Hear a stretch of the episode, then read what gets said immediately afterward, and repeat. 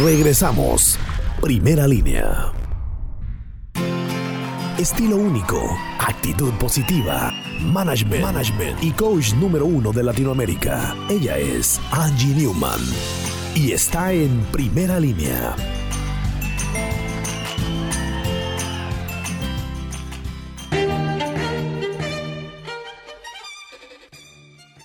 Y bueno, hoy es juevesito y tenemos por supuesto la gran charla de nuestra amiga Angie Newman. Angie, ¿cómo estás? Buenas tardes. Excelente jueves, bien y de buenas. Me da muchísimo gusto saludarte, mi querido Jorge. Aquí andamos, mi estimada Angie. ¿Hoy de qué vamos a platicar, oye? Primero, ¿qué café te tomaste hoy? Hoy tomé del, del normal, del del 7-Eleven. Salí a la carrera. Pues también son ricos, ¿eh? Sí, hay unos bastante interesantes ahí, bastante buenos sabores. Saludos a la gente del 7-Eleven, ¿verdad? Y económicos. Ah, es por supuesto, con mi termo lo lleno el lunes gratis. Ah, bueno, no, que bueno que dices, buen anuncio lo voy a hacer entonces. Eso que ni qué. Oye, bueno, el tema que voy a hablar el día de hoy se llama ¿Cuál es tu barrera? Ajá. y es eh, la historia en un ejemplo más bien de Saudini, porque en ocasiones siempre sabemos que la gente cuando llega a ser personas que identificamos que atravesaron momentos difíciles, obviamente así es, ¿por qué hace la diferencia de lo de, de que los conozcamos y aprendamos de ellos? Sin embargo, en este tema de cuál es tu barrera, hay algo muy particular que en esta breve historia que voy a platicar de Jaudini, podamos la gente entender que en ocasiones el extremo de la confianza puede llegar a tener uno soberbia o estar demasiado en la confianza en que todo va a salir perfecto, que no es malo, pero siempre pensar que todos tenemos nuestros límites. Y mira, te comparto brevemente este, esta breve etapa o época donde Jaudini tuvo un momento de verdad cuando ya estaba en, en la época de su total éxito. Fíjate que él se le consideraba como un gran maestro, al igual que un fabuloso cerrajero, porque aparte de ser contorsionista, aparte de ser mago, aparte de hacer grandes cosas este, al fondo del, del, del del mar, del océano, de donde fuera, pues sabíamos que él escapaba aunque lo pusieran con cerrojos y todo. Y él se enorgullecía diciendo que él podía abrir cualquier cerrojo que le pusieran encima. Entonces, hasta hizo una apuesta. El día que hagan una cárcel de veras muy complicada, soy capaz de abrir la celda y de, de una cárcel y van a ver de la capacidad que yo tenga. Entonces, lo que hizo es que un pequeño poblado en las Islas Británicas construyó una nueva cárcel de la que estaban sumamente orgullosos. Entonces le enviaron ese reto a Jaudini y le dijeron, a ver, venga, venga con nosotros para probar, a ver si es cierto. Entonces Jaudini, que fíjate que yo no sabía eso y dije, bueno, pues sigue pasando lo mismo. Le encantaba el dinero y de veras era demasiado que la publicidad que hacía él mismo, es más, pedía que cuando fuera a cualquier presentación, la publicidad estuviera al máximo, porque le encantaba el reconocimiento. Entonces, cuando él llega, la emoción, de veras dicen que alcanzaba niveles de fiebre, que hasta llegó sudando de extrema confianza, se sentía triunfador. Entonces ya llega, su, entra a la celda, entonces le cierran la, la celda y lo que hace primero Jaudini es quitarse su saco. Y entonces comenzó a, trabajar cómo empezar este visualizó en, primero hablamos de esta parte del trabajo porque visual- visualizaba primero el cerrojo cómo lo iba a abrir. Traía escondido en su cinturón mi querido Batman una pieza de acero de eh, inoxidable flexible de aproximadamente 25 centímetros que era fuerte y muy durable. Entonces empieza él a trabajar con la cerradura. Al término de 30 minutos había desaparecido su expresión de confianza. Al final de una hora estaba empapado de sudor. Después de dos horas, Jaudini literalmente se desplomó contra la puerta que estaba abierta y se dio cuenta que la puerta jamás estuvo cerrada, excepto por su propia eh, mente, lo que significaba que estaba cerrada tan firmemente como si un millar de cerrajeros le hubieran puesto sus mejores cerraduras. La confianza que él tenía y los retos que él proponía y que mayormente todos los logró, a excepción de esta cárcel, lo hizo sentirse obviamente humillado, pero también en un trabajo de, de que la confianza, si siempre va a ser buena, pues también tenemos limitaciones. A la hora hablar de este tema, ¿cuál es tu barrera? Es que la confianza, si también está eh, acompañada por la experiencia, por el conocimiento, pues a veces lo más fácil es lo que puedes abrir.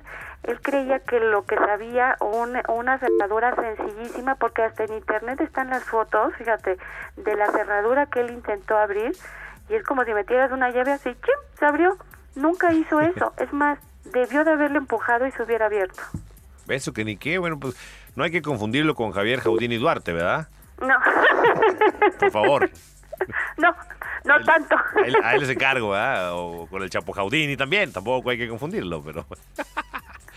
Son grandes historias de este ilusionista que la verdad de Harry Houdini pues me imagino que ha de tener un montón de historias y leyendas de todo lo que realizó este gran escapista que sin duda alguna eh, su muerte pues fue algo bastante irónico. No hay muchas teorías de la muerte de Houdini, ¿no? Pero pues por falta de conocimientos de la época en, en la población, pues dicen que unos que lo envenenaron y que, bueno, sabrá Dios, pero la verdad es que fue triste la muerte de Houdini y de hecho murió joven. Él nació un 24 de marzo de 1874 y murió un 31 de octubre de 1926. De hecho, su nombre era original era Eric Weiss y él toma el nombre de Houdini porque de hecho, su historia es impresionante. A los ocho años se dedica a vender periódicos ilustrar zapatos.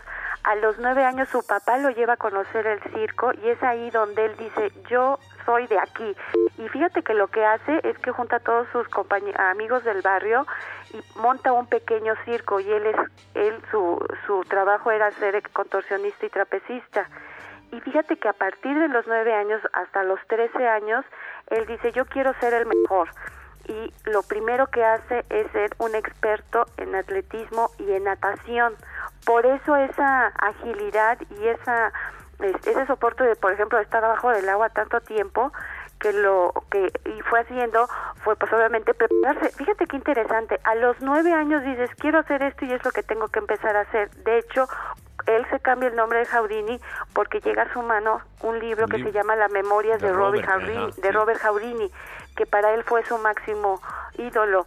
Y como un antecedente cultural, que esto es bien importante para todos los que nos encanta leer, le, eh, Houdini ha sido el único mago que ha podido o logró eh, juntar o este, rescatar información de la magia a primer nivel, o sea, lo más puro, lo que todo de los inicios de la magia, de hecho se encuentra en la Biblioteca del Congreso de Washington todo lo que él rescató se encuentra ahí y toda la gente que quiere saber las bases de lo que es ser un mago, la magia más bien, viene a través de lo que él pudo recordar. Era un hombre que se preparó en todos los en todos los sentidos, sentidos para hacer lo que fue.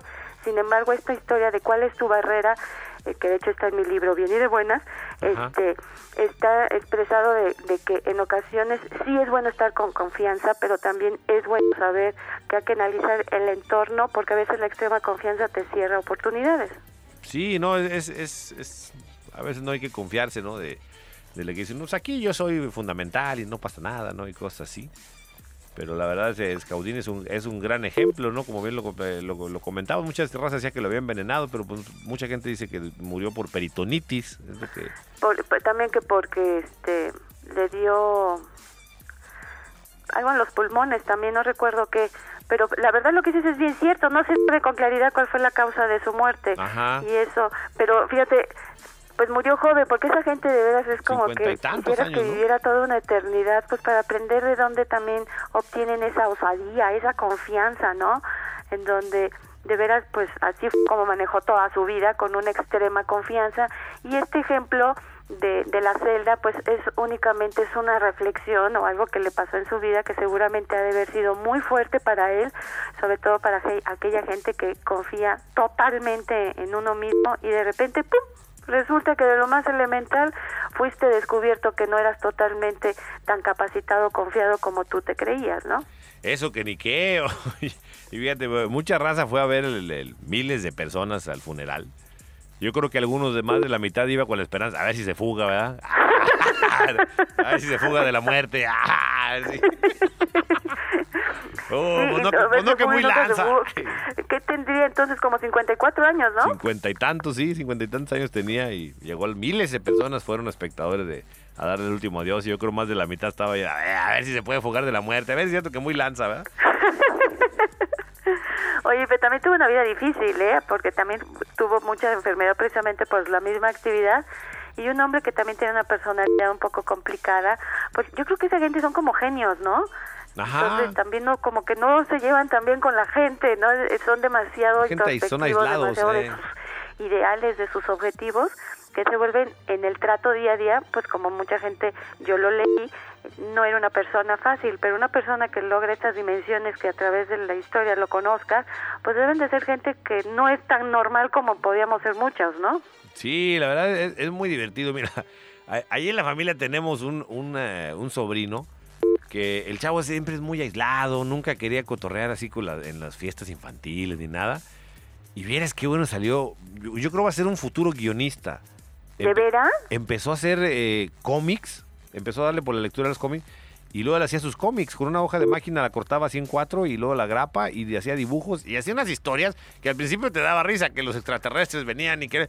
Pero tiene ahorita, yo, yo creo desde que salió Netflix, escribiendo una que se llama El fin del mundo y tiene 11 años el niño, ¿eh? Se llama El fin del mundo y cada vez las hace más interesantes. Ya va en la séptima temporada. Oye, qué padre, pero fíjate lo que me estás diciendo, yo creo que sus papás ya saben cuál es su talento, ¿no? Sí, pero él siempre está aislado, siempre está en, en su cuarto y, y, o sea, pues obviamente los videojuegos y todo, pero de repente se aísla y está escribiendo y está dibujando y, y está haciendo el cómic. Ya va en la séptima temporada del fin del mundo. Oye, qué buena onda. Oye, nada más como a lo mejor puede puede ayudar para sus papás cuando tengan hijos así, que seguramente son personas que están visualizando todo el potencial de su hijo. Una vez platicamos de un libro que se llama El elemento de Ken Robinson. Ajá. Es un libro que casi no lo encuentras en las librerías. Por ejemplo, en México ya no lo encuentras, lo tienes que pedir por otro medio. El elemento de Ken Robinson, para todos aquellos que tengan hijos tan brillantes, cómo llevarlos y también para que las historias de gente que hemos conocido este de, de, pues, de un siglo para acá, lo que hicieron los papás para realmente potencializar ese talento, porque es su talento y su vocación, ¿no? Porque Sí. cuando tienes las dos, no, bueno, eso es éxito total. Y uno, y uno diciéndole allá a, la- a los primos, diciendo, oye, este es marciano, no le gusta andar en bicicleta, ni le gusta jugar fútbol. Pero pues no, o sea, él tiene otro talento. Sí, claro, y como lo que pasa por ejemplo, siempre un niño lo quieres ver jugando, ¿no? Y haciendo travesuras o, Sí. o desesperando a los papás, ¿no? Es que Pero eso es son personas que si se les, como lo platicamos, se les va llevando, se convierten en verdaderos genios. Oye, y ojalá sí sea, porque nos faltan muchos aquí en Eso que México. ni qué. Oye, habla- hablando de niños genio, ¿ya fuiste a ver el Jeremías? Esta película. No. El- te la recomiendo, te vas a divertir bastante. ¿Ah, sí? Es un niño genio, precisamente de eso habla la película. Ah, pues está perfecto. Ay, me encantan esos, porque Sí. es cuando te das cuenta, no, bueno, cuánto talento hay en los niños y mucho por apoyarlos para que realmente los pueda uno ayudar. Ajá, la película trata de ese tema, de cómo hay, hay eh, este, zonas en nuestro país a donde los niños genios pasan por desapercibido, ¿no? Al niño lo castigaban, te platico así breve, a Jeremías lo castigaban obligándolo a salir a jugar a la calle. ¿Cómo? Estás castigado, salte y no vas a regresar hasta las 7, agarra la bicicleta y juega las canicas. No me digas. Cuando ¿Y el te niño- salía el niño? El niño devoraba libros y su, su ídolo era Einstein y Jim Morrison y todo, cosas, esas cosas muy extrovertidas y lo castigaban sacándolo a jugar a la calle. Pero me imagino que después se sentaba en la banqueta a leer. Bueno, ya nos estamos contando la película. Sí, bueno, no. me la estás contando, pero me Vayan imagino a que algo así así no se iba a jugar. Sí, vayan a ver. No, pues sí se fue a jugar y aprendió música y con otros amigos. No, no, no, no, aprendió a jugar ajedrez con un vi- Es una película muy entretenida. Ve a verla y desgraciadamente así hay niños genios en nuestro país. Sí, y que la, la primera barrera con la que se topan es sus papás. ¿No?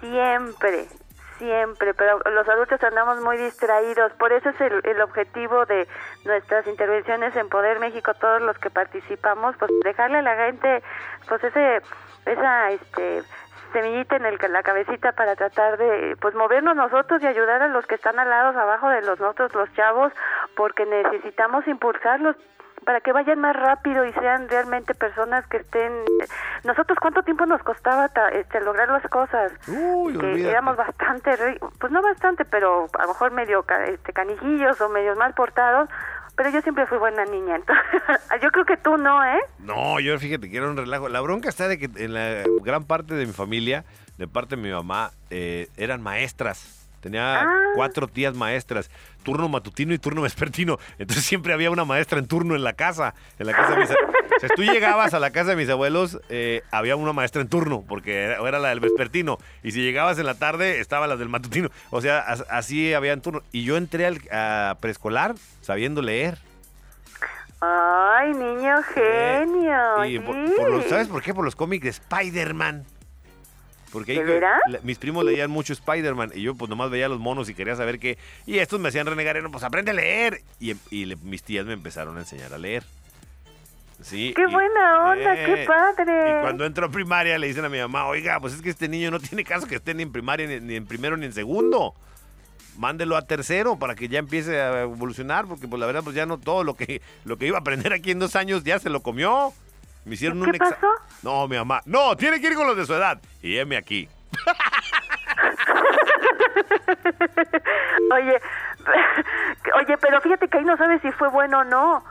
O sea, pues ahí no, porque yo sí- te puedo decir que sí fue bueno porque eres un chavo demasiado creativo, eres muy ingenioso y tienes facilidad de palabra. Sí, ese es eres el problema. muy exitoso, Jorge. Thank you. El, el problema era ese de que yo creo que le pasa a muchos niños que llegas a la clase o llegas a, a ver algo que ya lo sabes. Es como ir al cine a ver la película que ya viste. Entonces como que estás, estás entreteniéndote en otra cosa y por eso hay mucha gente que así le pasa, ¿no? Pues sí, sí es cierto, pero pues buena decisión, porque, bueno, pues no lo sabe uno, pero yo creo que hizo extra- extraordinario trabajo tu mamá, porque eres un chavo, la verdad, muy, muy hábil en tu trabajo. Thank you, thank you, thank you, thank you. ¿Qué te tomas? Sírvale algo, por favor, a la señorita Angie. Gracias, gracias. Oye, pues hablando pues de las, de las barreras del día de hoy, ¿de qué más podemos hablar, Angie? Pues no sé si quieres que hablemos sobre los climas comfort. Ah, por supuesto, yo ya tengo mi clima confort. ¿Ya lo tienes tú? Claro, miren, yo les puedo decir que lo tengo y para mí me parece una excelente opción, sobre todo para las épocas, las épocas de calor. Tiene, es un equipo con aire, eh, obviamente de equipo ah, de aire acondicionado y me gusta por tres cosas, mi querido Jorge. Es más por cuatro, porque tienen calidad, servicio, tecnología y diseño. Y la manera en donde yo pude saber este todo este tipo de cualidades y capacidades de los climas confort es entrando a su página web www.confort.com en donde van a encontrar obviamente otros productos ampliamente recomendables ojalá puedan darse una visita una visitadita y por supuesto escojan lo que mejor les acomode Perfecto, sí, un saludo a toda la gente de Climas Comfort. Visiten su página de internet, como bien le dice Angie, www.comfort.com.mx con K, para que ustedes tengan mejor, eh, mejor referencia de los equipos, todo para este calor, por supuesto, para que se vayan ahí eh, fresqueando y para cuando empiece el frillecito, pues también obviamente voy buscando usted algún giro, algún calentoncito. Gracias, mi estimada Angie. ¿Algo más que agregar?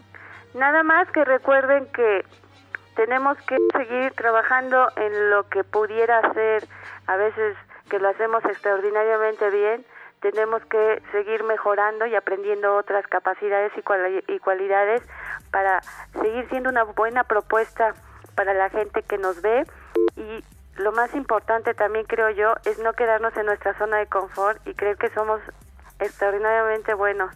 Siempre hay alguien mejor que nosotros. El reto es seguir aprendiendo y aprendiendo de todos. Eso sería mi sugerencia, mi querido Jorge. Eso que ni qué, mi estimada Angie, hay que estarle dando siempre evolucionando y siempre subiendo un escalón, otro escalón, otro escalón, ¿verdad? Claro, sin, des- descuidar, sin descuidar lo que llevamos presente en la vida, ¿no? Así es, mi querido Jorge. Gracias, Angie. Un abrazo. Igualmente, saludos a todos. Gracias, chao. Dale. Gracias. Yo voy a la pausa rápidamente. Regreso a finalizar el primera línea de hoy. En un momento continuamos. Primera línea.